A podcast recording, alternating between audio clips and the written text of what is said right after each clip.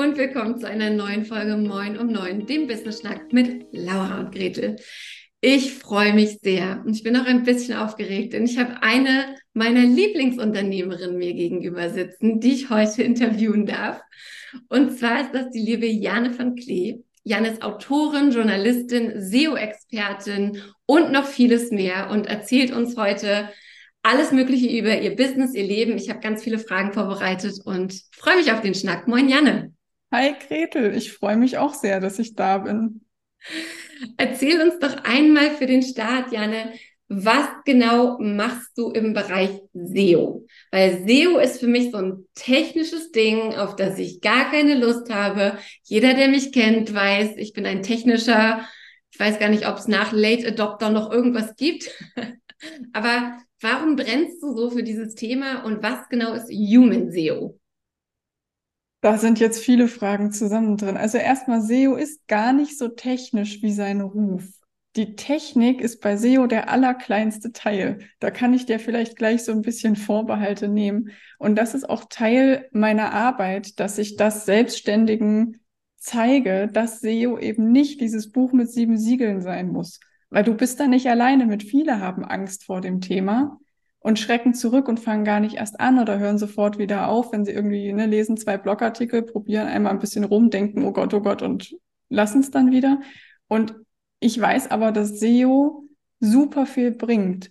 Auch und gerade für uns Selbstständige, die jetzt halt nicht Amazon oder Chefkoch oder irgendwie eine Seite in der Größe sind. Man kann da ganz viel drüber bewegen. Man kann super viel Sichtbarkeit bekommen. Und zwar ohne, dass man die ganze Zeit online sein muss. Und ich als introvertierter, hochsensibler Mensch schätze das extrem dass ich dann zum Beispiel Instagram nebenbei so ein bisschen machen kann, wenn ich gerade die Energie habe und die Lust dazu. Aber ich kann es auch einfach lassen, weil meine Website nebenbei für mich arbeitet. Und das ist schön. Und das möchte ich anderen eben auch gerne ermöglichen. Und deshalb ist meine Mission mit SEO, das so anschaulich zu erklären und rüberzubringen, dass man die Ängste davor verlieren kann und dass es halt auch alltagstauglich ist. Ne? Also dass wir genau schauen, was von diesem Riesenknoten an SEO brauchen wir tatsächlich und was können wir von Anfang an eigentlich unter den Tisch kehren und sagen, das bringt uns jetzt nicht weiter, beziehungsweise stehen da jetzt Zeit und Nutzen in keinem Aufwand, äh, in, in keinem Verhältnis, weil wir haben ja auch alle eine begrenzte Zeit. Ähm, und letztlich ist das dann auch Human SEO, also eine Methode, die ich selber entwickelt habe, wo all das reinfließt, Punkt A zu sagen, SEO ist nicht so technisch. Es hat einen technischen Anteil, aber er ist nicht groß, sondern es geht primär um Empathie, darum zu verstehen, was wollen meine Kundinnen und Kunden, was brauchen die von mir, wie kann ich sie am besten unterstützen und ihnen das dann zu geben. Also quasi Suchmaschinenoptimierung für Menschen, nicht für Google. Und auf der anderen Seite ähm, das eben auch menschlich in die eigene Richtung zu machen und zu schauen, wie kriege ich das effizient hin und zeitsparend und alltagstauglich. Okay, cool. Ja, für mich, ich vergleiche SEO immer so ein bisschen mit dem Finanzamt. Das ist so, ah, wo muss ich denn jetzt den Haken setzen? Wo muss ich das Kreuz? Wo muss ich dies? Wo muss ich das? Also wirklich, wie du gesagt hast, diese Angst einfach irgendwie was falsch zu machen, was Aber dann welche weitreichenden Konsequenzen hat. Und das wahrscheinlich echt einfach so eine Kopfsache. Ja, also es gibt auch wirklich viele Vorurteile zu dem Thema. Es gibt auch einige Sachen, die halt zum Beispiel vor zehn Jahren tatsächlich so gemacht worden sind, aber jetzt heute halt nicht mehr. Also der Bereich entwickelt sich ja. Und heute, ich glaube, ich kann die Zahl der Häkchen, die du irgendwo setzen musst, an zwei Händen abzählen und die meisten davon setzt du einmalig und ignorierst es dann danach komplett. Also es läuft fast alles über Texte bei SEO. Interessant. Gut, vielleicht muss ich der Sache dann nochmal eine Chance geben. Die zweite Sache mit SEO, die ich mir vorstellen kann, die, die es Menschen vielleicht schwieriger macht, so begeistert davon zu sein wie du, ist, dass es ja natürlich keinen Immediate-Effekt hat. Ne? Also ja. es ist ja so eine mittel- und langfristige Geschichte. Und wir sind wahrscheinlich alle so ein bisschen gepolt, dass wir direkt das Like haben wollen oder direkt die Interaktion. Und das ist vielleicht schwer dran zu bleiben. Hast du da einen Tipp auf Lager? Wie kann man, wie kann man das schaffen, SEO cool zu finden und so lange dran zu bleiben, bis es wirklich Ergebnisse bringt? Mhm, also ja, diese, diese Vorbehalte gibt es tatsächlich auch oft. ich sage mir dann häufig, dass es, es braucht diese Anlaufzeit und das können wir auch nicht ändern. Es gibt da keine Abkürzung. Es dauert, bis es eine Wirkung zeigt. Punkt. Ich mhm. finde es immer schon hilfreich, mir das wirklich auch von Anfang an klar zu machen und mir auch klar zu machen, es liegt nicht an mir, es liegt an der Methode und daran, wie Google halt funktioniert. So, das ist Punkt Nummer eins. Und wir kriegen ja aber was raus. Also der Preis, den wir zahlen, ist für eine Weile erstmal was reinzugeben, ohne sofort ein Ergebnis zu sehen. Das kann auch frustrierend sein, mal auf dem Weg. Geht mir auch so. Ich habe erst vor ein paar Wochen einen richtig geilen Blogartikel geschrieben. Alle finden ihn super. Ich kriege total tolle Kommentare drauf. Bei Google steht er auf Seite drei. Aber der kommt noch. Es braucht einfach nur Zeit. Ähm, und wenn ich dann aber weiß, das zahlt sich später aus in dem Sinne von, ich habe dann einmal diese Rankings und ich werde bei Google gefunden, dann werde ich dort halt auch dauerhaft gefunden. Und wenn ich dann mal krank bin oder im Urlaub oder irgendwie das Leben passiert, irgendwas Unvorhergesehenes, ich muss mich vielleicht ein bisschen aus dem Business rausziehen oder ich möchte mich auch einfach aus dem Business rausziehen, dann arbeitet meine Website für mich weiter. Und das ist ein absoluter Luxus. Ne, also wenn ich einmal an dem Punkt bin, dass ich gefunden werde, dann werde ich über Monate und Jahre hinweg gefunden. Was ich bei anderen Plattformen natürlich wieder nicht habe. Also da poste ich was, ich kriege sofort irgendwie eine Reaktion, aber das hat sich dann auch nach ein paar Stunden bis Tagen, je nach Plattform, halt versendet. Und wenn ich aufhöre zu posten, passiert da auch nichts mehr. Ja. Ähm, das gibt mir persönlich dann einfach auch so ein Sicherheitsgefühl, ne, dass ich weiß, wenn jetzt hier irgendwas passiert, ist nicht alles sofort auf Null, sondern meine Website arbeitet weiter. Mhm. Ähm, und ich mag diesen Punkt von Sicherheit. Wir haben ja eh relativ wenig Sicherheit in der, in der Selbstständigkeit. Ähm, und das ist aber so ein, so ein Ankerpunkt für mich. So, und was dann Punkt Nummer drei, was man vielleicht aktiv machen kann, ähm, es gibt durchaus Ergebnisse und Erfolge, die man aber im Alltag gar nicht für voll nimmt, weil man vielleicht mit dem Ziel rangeht, ich muss jetzt auf Position eins im Ranking stehen und ich will sofort irgendwie 500 Klicks auf die Website oder so. Aber es ist ja auch schon ein Erfolg, wenn ich mit meinem ersten Artikel erstmal in die Top 10 komme zum Beispiel. Oder wenn ich merke, ich veröffentliche den, er steigt bei Google auf Seite 7 ein und dann kommt er aber vor auf Seite 5 und auf Seite 4 und auf Seite 3 und ich kann quasi Woche für Woche zugucken, wie es nach oben geht, auch wenn er noch nicht da ist, wo, er, wo ich ihn haben will. Aber ich sehe, es passiert was.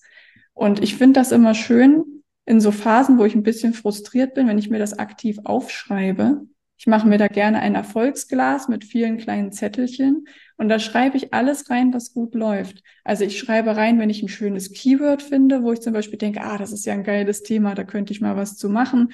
Ich schreibe rein, wenn ein Artikel sich nach oben bewegt.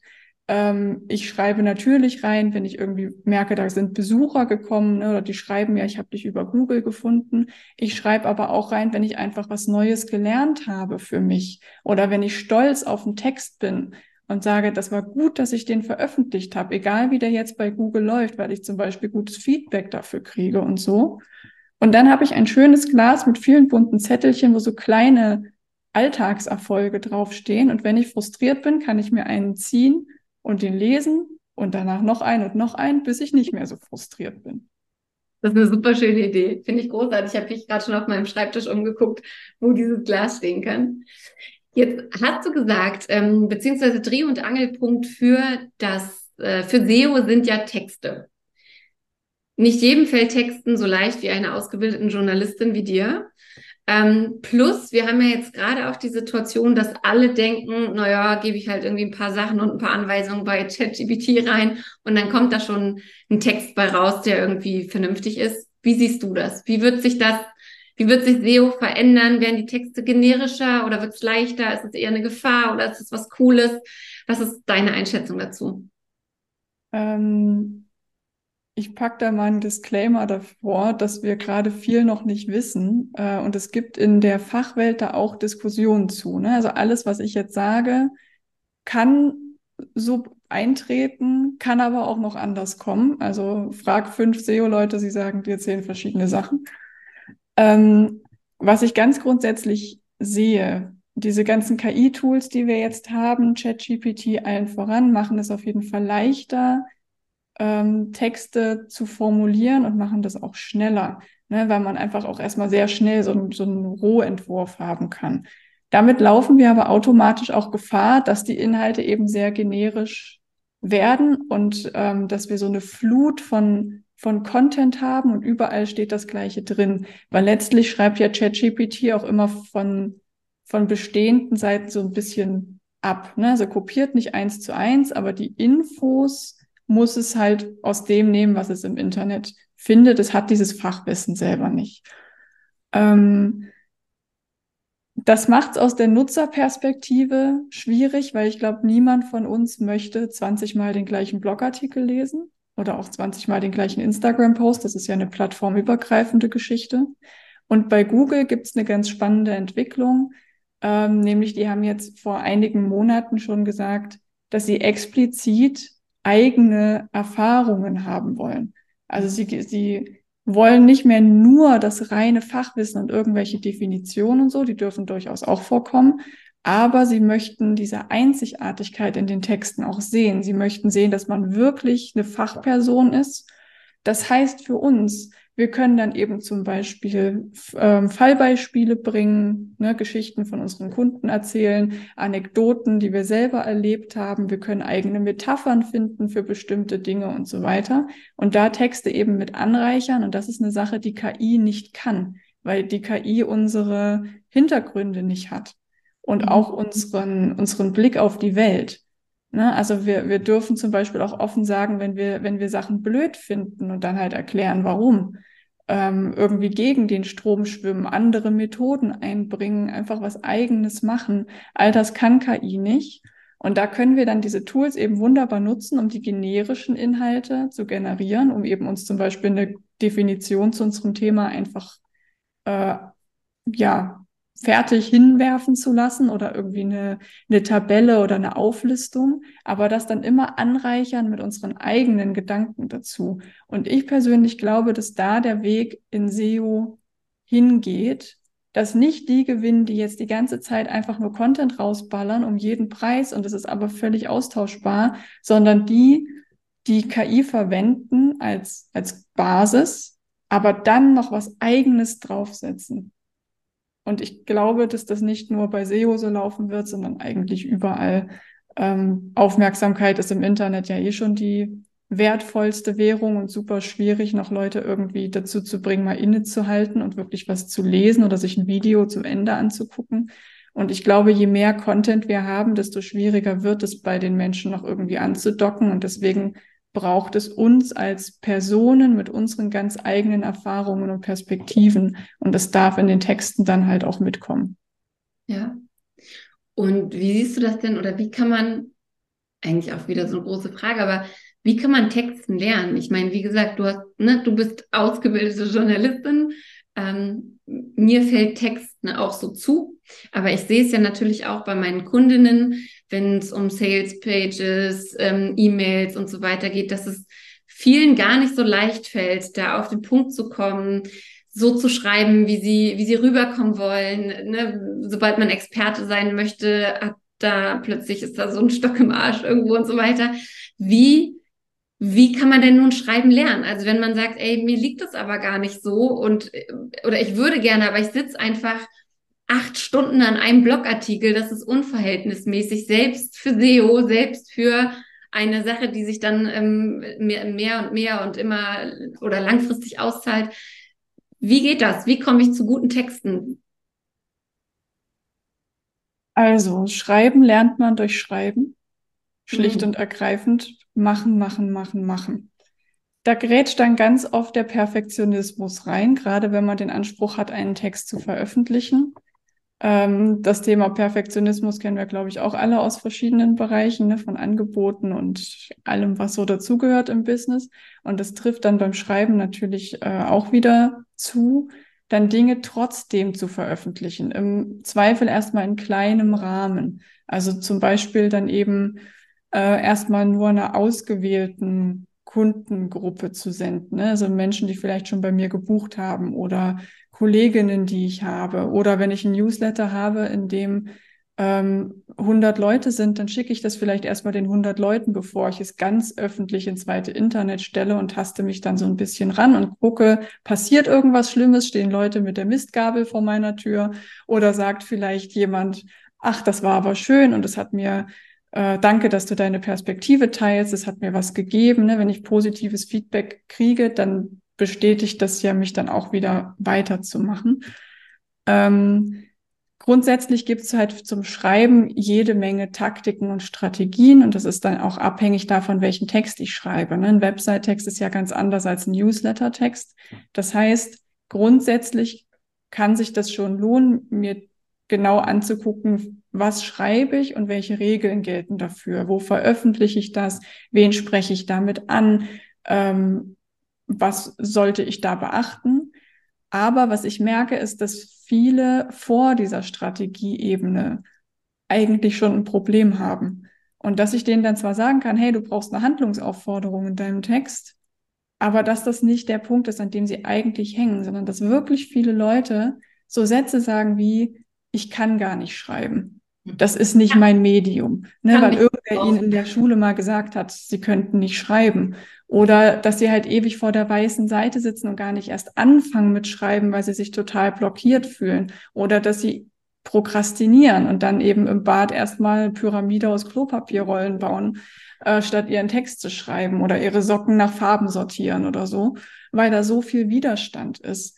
Und ich glaube, wenn man wirklich schreiben möchte und muss, weil, um da ganz offen zu sein, wir kommen ja nicht drum rum, im Business zu schreiben und auch ChatGPT kann uns nicht alles abnehmen, dann müssen wir diese Hürde irgendwie überwinden und wegkommen davon, dass sich jeder einzelne Text so anfühlt wie so ein Pain in the Ass.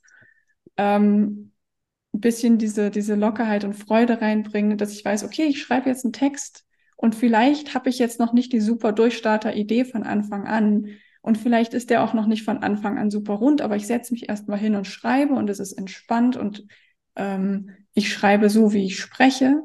Und da gibt's halt viele kleine Übungen, die man machen kann, um das einfach zu trainieren. Zum Beispiel, falls jemand spontan mal was ausprobieren möchte, ähm, sich irgendeinen Ort aussuchen. Kann das Büro sein, kann auch irgendwo draußen sein, kann man auch ohne Stift und Papier einfach mal an der Bushaltestelle machen, wenn man gerade wartet. Augen zumachen für ein paar Minuten und schauen, was nehme ich wahr? Was höre ich? Was rieche ich? Was fühle ich? Den Wind auf meiner Haut, die Sonne, die, die brennt. Äh, ich höre vielleicht Vögel, ich höre das Knattern von Motoren und das dann mal aufzuschreiben. Und wenn ich, das, das bringt mich auf so eine, auf so eine sinnliche Ebene, ne? weil viele Texte sind sehr sehr sachlich, sehr nüchtern. Und viele Selbstständige glauben auch, das müsste so sein. Ne? Sie wollen dann professionell wirken und das macht dann die Texte sehr steif. Und sobald ich aber anfange, hier und da so ein paar Sinneseindrücke einzubinden, wird der Text sofort lockerer, sofort fluffiger, er klingt sofort mehr nach mir. Ich habe Bilder im Kopf. Ja. Das kann ich über so eine kleine Übung eben super forcieren. Wenn ich mich einmal dafür geöffnet habe, mal meine Außenwelt wahrzunehmen, bin ich dann auch, ist es leichter für mich, in, in den Texten dann solche Elemente einzubauen, die jetzt halt nicht reine Fakten sind. Also ja, letztlich, es ist ein Prozess. Ähm, nieder mit dem Perfektionismus. Ähm, und viel, viel ausprobieren. Ne? Auch viel, also es kann auch die Umgebung zum Beispiel, kann auch schon einen Unterschied machen. Viele Leute sind am Schreibtisch total blockiert, aber wenn sie sich draußen in den Garten setzen mit einem Notizbuch, geht's. Also auch da ausprobieren. Ähm, ich weiß nicht, darf ich kurz pitchen, Gretel? Darfst du super gerne, hau raus. ich habe äh, einen, einen Schreibkurs, der genau das macht, mit so kleinen spielerischen Übungen. Das sind zwölf Stück die alle so 10 bis 20 Minuten dauern. Ähm, und der startet jetzt wieder im Oktober. Und das Schöne an diesen Übungen ist, dass sie alle total spielerisch sind. Das heißt, wir gehen nicht daran mit der Ambition, wir schreiben jetzt eine Überseite und die muss richtig reinknallen und, und, und super toll werden, sondern wir spielen. Wir schreiben quasi in spielend ähm, und bringen diese Lockerheit ins Schreiben und dieses Selbstvertrauen, Ähm, und da habe ich eben genau solche Übungen wie mach mal die Augen zu dabei in ganz verschiedenen Variationen. Ähm, und das geht jetzt, wie gesagt, im Oktober wieder los. Das heißt, für alle, die, die sich da erkennen und sagen, das Schreiben fällt mir grundsätzlich einfach mega schwer und es macht mir keinen Spaß und ich könnte kotzen, wenn ich einen Text schreiben soll, die können sich das gerne mal anschauen. Ich mache vorher ein Training, ein Live-Training für 0 Euro, wo man sich mal das anschauen kann und ein bisschen schnuppern und dieses Konzept ähm, sich näher anschauen. Da spielen wir ein Spiel in der Gruppe zusammen, das auch sehr lustig ist. Ich habe das letztes Jahr schon mal gemacht, da wurde sehr viel gegiggelt und gekichert zwischendrin und die Ergebnisse waren äh, sehr schön diese Übung, die ich damit bringe, hilft dabei, dass die Texte eben klarer werden, dass man einen roten Faden findet, dass man erstmal weiß, wie fange ich überhaupt an, äh, wie nehme ich meine Leserinnen und Leser mit. Und für alle, die interessant, für die das interessant ist, die sind sehr herzlich willkommen, sich das anzuschauen. Ich kann dir gerne den Link geben. Den packen wir, genau, den packen wir auf jeden Fall hier in die Show Notes. Der, dieser Workshop, der ist am 25.09. Spielerisch Schreiben heißt genau. der. Und dein Programm im Oktober, wie heißt das? Willst du das noch kurz erzählen? Verborgene Schätze. Verborgene Weil wir da die verborgenen Schreibschätze offenlegen. Weil Sehr ich nämlich am Rande, um gleich mal nochmal mit so einem, mit so einem Mindfuck aufzuräumen. Die Leute, die sagen, ich kann nicht schreiben, es ist Bullshit. Jeder kann schreiben, weil Schreiben eigentlich nur Erzählen ist. Und Erzählen ist angeboren. Das können wir alle aus evolutionären Gründen. Früher saßen die Leute am Lagerfeuer und haben sich erzählt, oh, in der Schlucht ist mir ein Säbelzahntiger begegnet. Und dann denken sich alle anderen, ja, okay, dann gehe ich da mal lieber nicht lang. Also erzählen und Austausch untereinander war halt überlebenswichtig. Und das haben wir immer noch. Und das können wir auch beobachten bei ganz kleinen Kindern. Ne, die ganzen Dreijährigen, was die sprudeln, wenn der Tag lang ist, die erzählen alle. Und wir als Erwachsene haben das dann teilweise so ein bisschen verlernt oder wir werden halt im Bildungssystem dann in so Richtungen gedrückt, dass wir irgendwelche Analysen und Interpretationen und so schreiben sollen und dann da der Stil bewertet wird und das macht dann viel kaputt im Kopf. Aber grundsätzlich können wir alle erzählen. Wir müssen uns nur dran erinnern. Und das machen wir zusammen. Sehr, sehr cool. Also wir verlinken euch das in den Show Notes auf jeden Fall.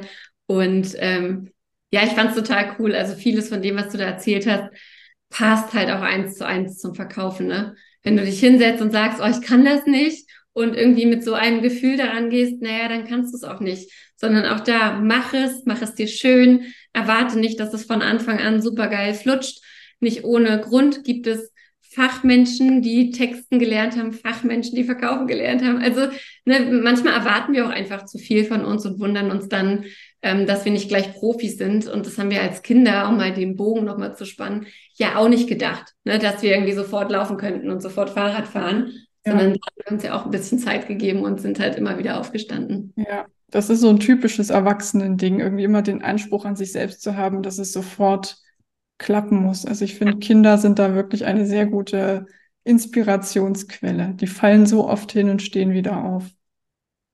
Und sag mal, du hattest vor einigen Tagen, als es ähm, auch um dieses spielerische Schreiben ging, hattest du auf Instagram in deinen Stories mal so ein, so ein Bild von wegen ich auf meiner eigenen Geburtstagsparty oder ich auf meiner Party, es kommt jemand an, ähm, will dir ein Geschenk geben und du sagst nur so, ja, Bier ist im Kühlschrank, ich muss kurz mal hier raus, weil du erwähntest es bereits, du bist hochsensibel, du bist introvertiert, du bist leise. Früher dachtest du auch, du seist zu leise oder das wurde dir gespiegelt. Und jetzt machst du gleichzeitig aber einen kostenlosen Workshop, zu dem sich jetzt schon 115 Leute angemeldet haben. Wahrscheinlich wird es noch deutlich mehr. Wie machst du das? Wie passt das zusammen? Gibt es zwei Jannes oder beißt du die Arschbacken zusammen oder brauchst du danach dann erstmal drei Tage Pause? Wie gehst du an die Sache ran? Ich brauche danach auf jeden Fall eine Pause. ähm, also Punkt eins: Online kommt mir total gelegen, weil da sitzen alle Leute vor ihrem eigenen Computer und das macht nochmal einen Unterschied.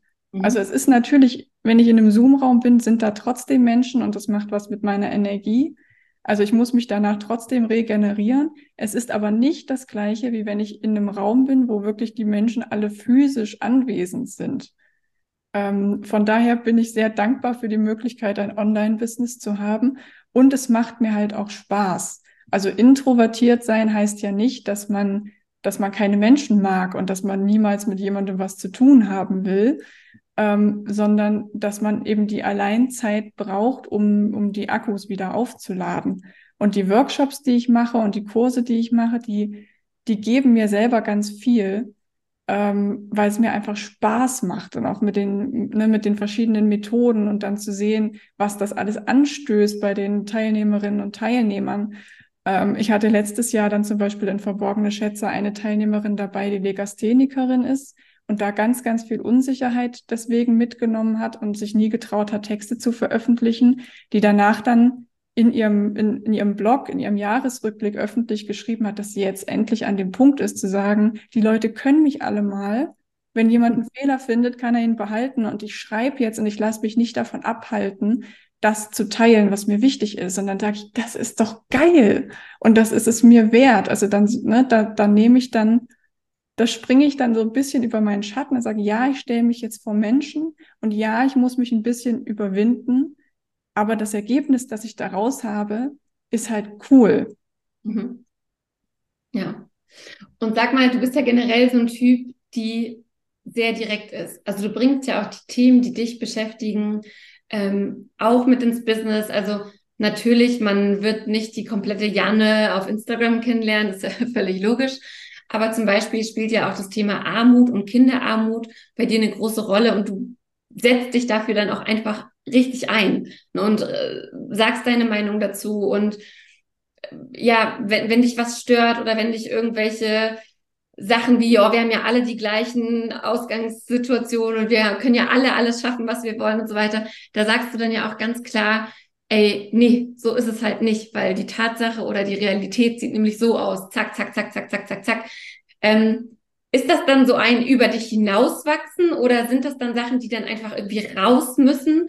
Ähm, und dazu auch noch so, was mich wirklich interessiert, Hast du ein großes Warum, für das du irgendwie losläufst? Oder wie, wie muss ich mir das bei dir vorstellen? Mein großes Warum ist Chancengerechtigkeit. Mhm. Ich bin jetzt nicht so naiv zu glauben, dass ich im Alleingang die Welt super gerecht machen kann. Es wird immer Ungerechtigkeiten geben. In der einen oder anderen Form. Ich möchte aber zumindest, dass es gerechter wird und ganz besonders für Kinder und Jugendliche. Also ich komme selber aus äh, einer Hartz-IV-Familie und ähm, ich weiß, welche Hürden ich auf dem Weg hatte. Und ich habe sie überwunden und ne, also es, es ist möglich, da seinen Weg zu gehen. Es braucht aber viel mehr Energie und viel mehr Kraft und viele schaffen es halt auch nicht. Mhm. Und ich möchte an den Punkt kommen, dass insbesondere Kinder und Jugendliche, wenn schon nicht gleiche, dann doch zumindest gleichere Bedingungen haben, ähm, um zu erreichen, was sie sich im Leben wünschen. Und ich möchte da gerne ein, ein, ein, ein, eine Inspiration vielleicht für ein paar dieser Kinder und Jugendlichen sein, die wissen, es ist gerade total scheiße und ich kann nichts dafür und ich bin hier einfach reingeboren worden und egal was ich probiere, immer kriege ich den nächsten Stein in den Weg. Ähm, es braucht, glaube ich, mehr Vorbilder, bei denen man sehen kann, es geht. Es mhm. geht, auch wenn es total kacke ist. Ne? Also ich will es auch überhaupt nicht schönreden. Es ist einfach kacke, was da teilweise passiert. Das wäre jetzt ein Thema für sich. Ähm, und ich hätte gerne damals jemanden gehabt, zu dem ich schauen kann und sage, die kommt daher, wo ich bin und hat es geschafft, da irgendwie rauszukommen und sich was aufzubauen und ihren Weg zu gehen.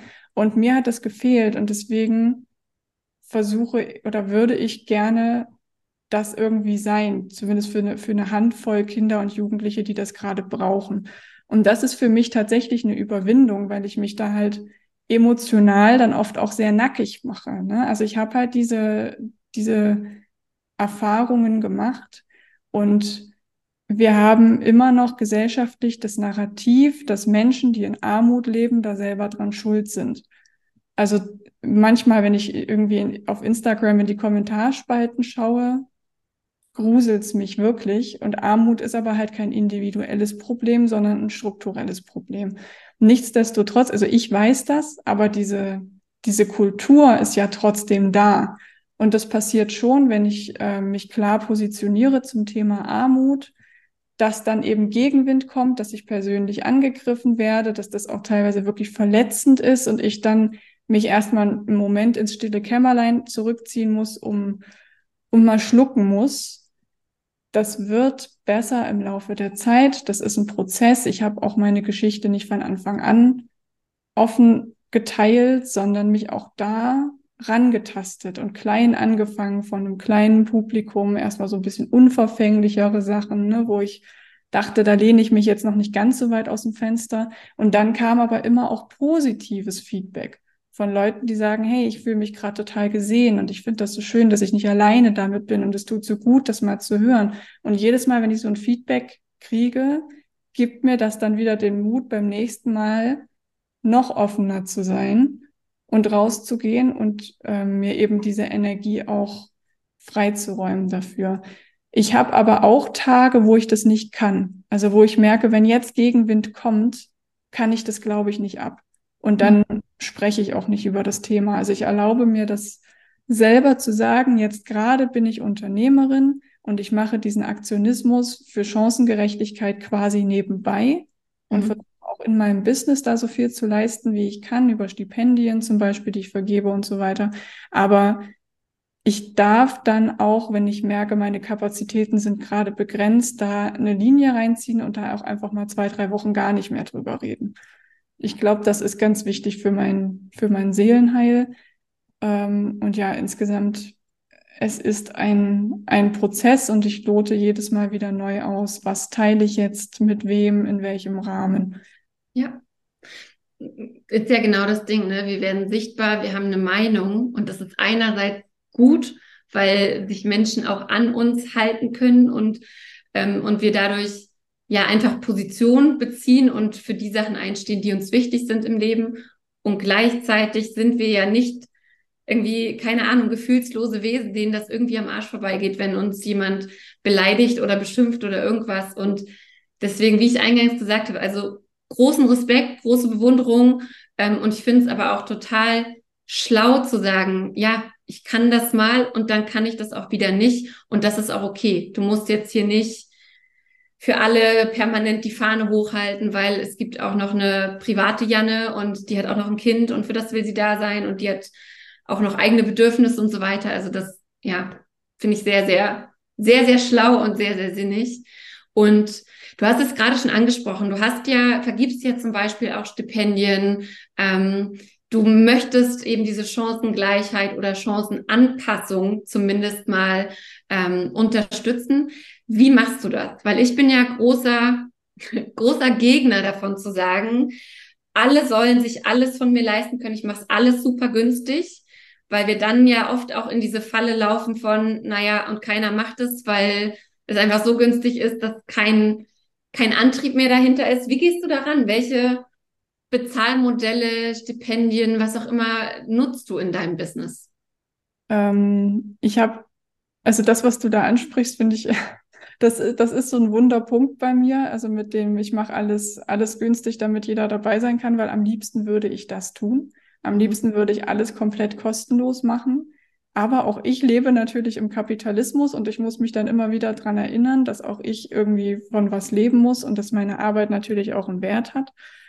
Ähm, deswegen überlege ich mir immer, wenn, wenn ich irgendwas gerade aktiv verkaufe, vorher schon, wie will ich das machen, weil ich dann gar nicht erst in diese, ähm, in diesen Zug reinkomme, ne? in, in dieses Bedürfnis, jetzt irgendwie allen einfach alles zu geben ähm, sondern weiß dann vorher, was ich mache. Ich vergebe da gerne Stipendien, ähm, habe da verschiedene Modelle probiert, ähm, Vollstipendien, wo ich einfach sage, jemand darf sich bei mir melden, eine E-Mail schreiben.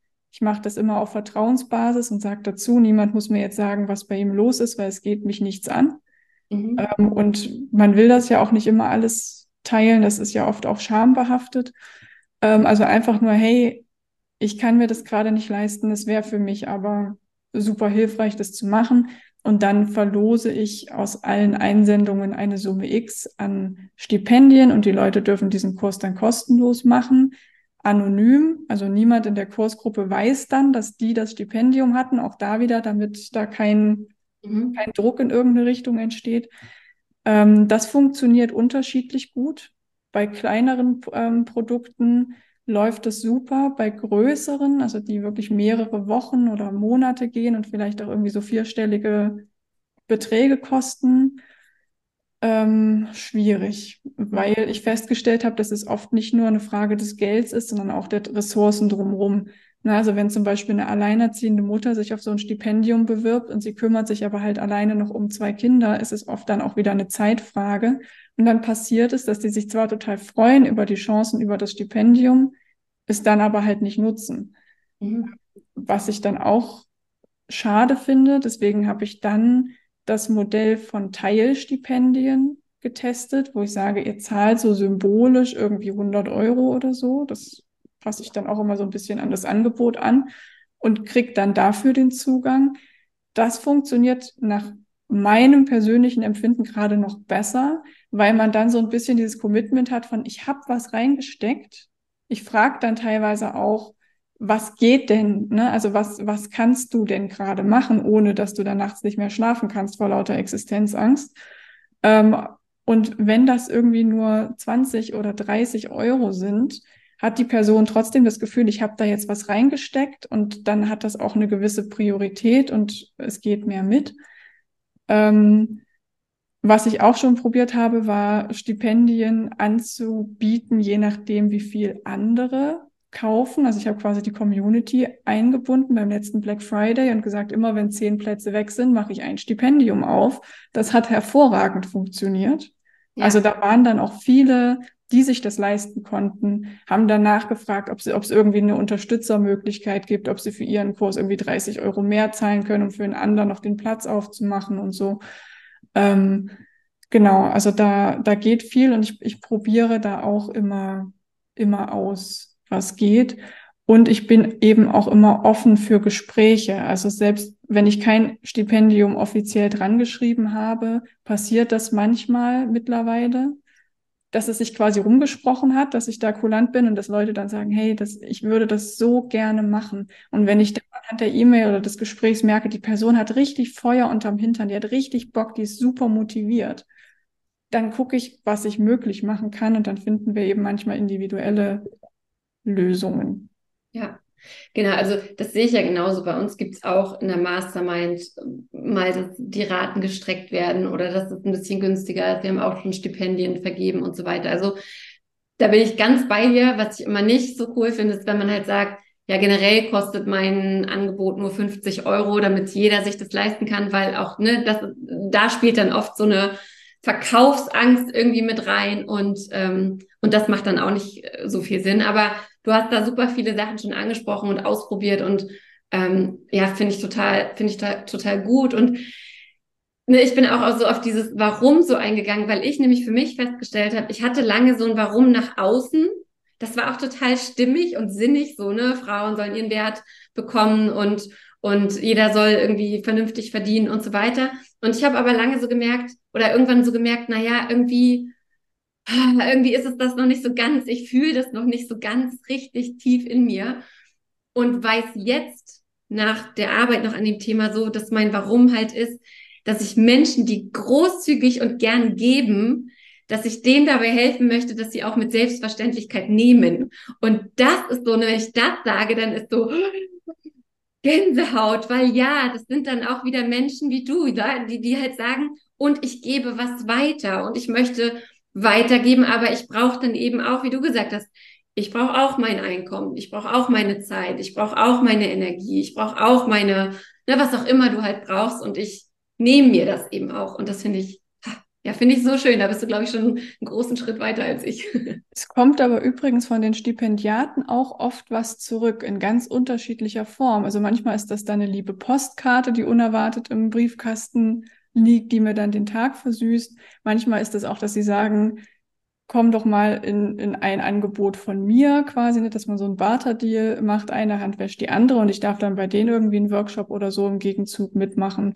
Manchmal ist es auch, dass, dass wenn sie dann hinterher, wenn es bei ihnen so ein bisschen angelaufen ist, ähm, dass sie dann plötzlich wieder Leute zu mir schicken. Und ich merke, die, die sind quasi Multiplikatoren geworden oder so. Also da, da passiert schon auch was. Das ist ähm, nicht der Grund, dass ich diese Stipendien vergebe, aber ich merke, je länger ich das mache, dass dann oft das irgendwie wieder zu mir zurückkommt in der einen oder anderen Form. Ja. Ja, davon bin ich auch komplett überzeugt, dass es auch nicht immer eins zu eins sein muss. Ich gebe dir was, ich kriege von dir was zurück, sondern manchmal kommt dann über dritte und vierte und fünfte was ja. zurück. Liebe Janne, wir sind leider am Ende dieses Interviews. Ich, ich wusste es. Mein Zettel ist noch halb voll mit Fragen, aber die Zeit ist leider abgelaufen.